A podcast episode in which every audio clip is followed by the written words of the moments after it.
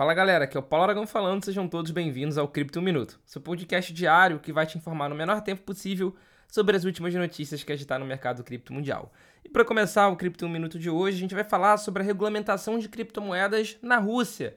Teve um avanço positivo nessa última terça-feira, dia 28 de junho. Isso porque a Duma, que é o parlamento russo, aprovou uma isenção de impostos sobre empresas emissoras de tokens e criptomoedas.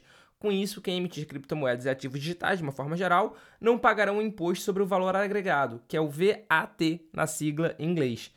No projeto de lei aprovado, os emissores de ativos digitais não precisarão pagar o VAT desde que se encaixem nas categorias determinadas pelo governo.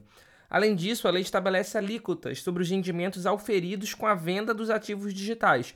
Ou seja, enquanto isenta os emissores, o projeto também mantém os impostos sobre ganhos de capital, mas houve uma redução de alíquota. O imposto atual sobre as vendas de criptomoedas é de 20%, o mesmo para ativos tradicionais. Pela nova lei, haverão duas alíquotas para transações com cripto. Se a empresa for russa, vai pagar 13% e se for estrangeira, vai pagar 15%.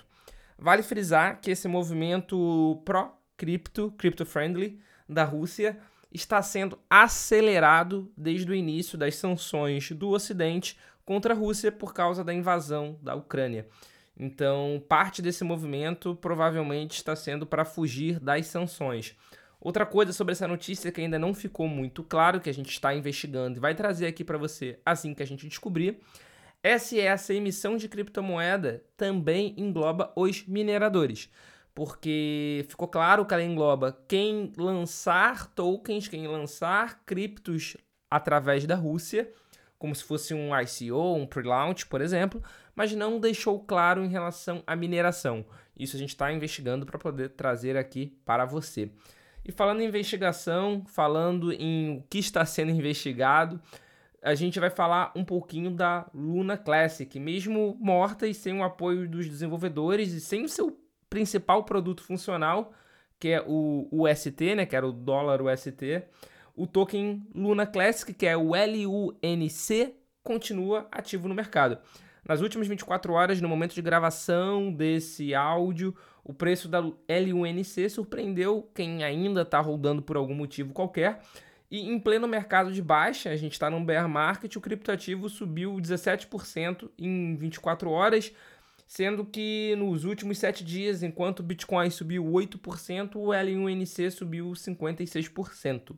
É, vale ressaltar que isso aconteceu logo na sequência do Anonymous, que é aquele grupo hacker ativista, ter ameaçado do ON de revelar os segredos dele. É, vale frisar que essa alta não quer dizer absolutamente nada o L1NC continua sendo um token virtualmente morto, sem desenvolvimento e sem nenhum tipo de fundamento. Ele foi abandonado pelos desenvolvedores depois do fork, que gerou a Luna 2.0. Teve a Luna 2.0 e o Luna Classic, que é o LUNC. Falando agora sobre um golpe que aconteceu no mercado. Os hackers responsáveis por roubar 100 milhões de dólares da Horizon que é uma bridge né, ligada ao protocolo Harmony, começaram a movimentar os fundos roubados. As transações estão passando por Mixer, com o objetivo de ocultar a origem das criptomoedas. De acordo com a empresa de segurança que a gente usa muito aqui no Cripto Minuto, PackShield, os hackers enviaram três transações do endereço usado no ataque, que foi no último dia 23 de junho.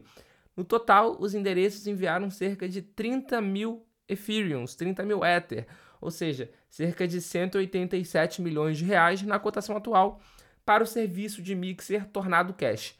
Com isso, cerca de 333 milhões de reais ainda estão na carteira ligada ao ataque, diretamente ligada ao ataque, de acordo com o Etherscan, que é um block explorer da rede Ethereum. A equipe do Harmony ainda tenta descobrir quem realizou o roubo. É, vale ressaltar que os mixers ao redor do mundo estão sofrendo sanções e pressões de regulamentadores justamente por causa desse fato, né, de você conseguir esconder, mesmo que durante um tempo, as transações e os fundos, muitas vezes de origem fraudulenta. E para fechar o Cripto Minuto de hoje, é um convite que a gente vai fazer para vocês. Aqui é nós do Criptofácil, nos juntamos ao Cointelegraph Brasil e ao Felipe Escudeiro, ao Bitnada, E a gente vai realizar no próximo dia 26 de novembro, aqui na cidade do Rio de Janeiro, o Beach in Rio. É, o Beach in Rio vai ser a versão carioca do Beat Sampa, que foi um evento que levou duas mil pessoas lá em São Paulo, que nem o próprio nome diz. E agora a gente vai fazer a versão carioca. É, o primeiro lote, que é o lote promocional, já está à venda no site bitinrio.com.br. Então, se você quiser aprender um pouco mais sobre criptomoedas, sobre o mercado cripto como um todo, até mesmo sobre o mercado tradicional, porque a gente vai chamar também muita gente bacana, e também conhecer todo mundo do ecossistema, me conhecer, conhecer o Bitnada, conhecer as pessoas que movimentam esse, esse criptomercado, não deixe de garantir a sua presença no Bit in Rio, bitinrio.com.br. O primeiro lote promocional são poucos ingressos e a venda foi aberta no dia de ontem, dia 28 de junho, e muito possivelmente não chega até o final dessa semana. Beleza? Muito obrigado pela companhia no dia de hoje. Eu espero ver todos vocês aqui novamente amanhã. Valeu!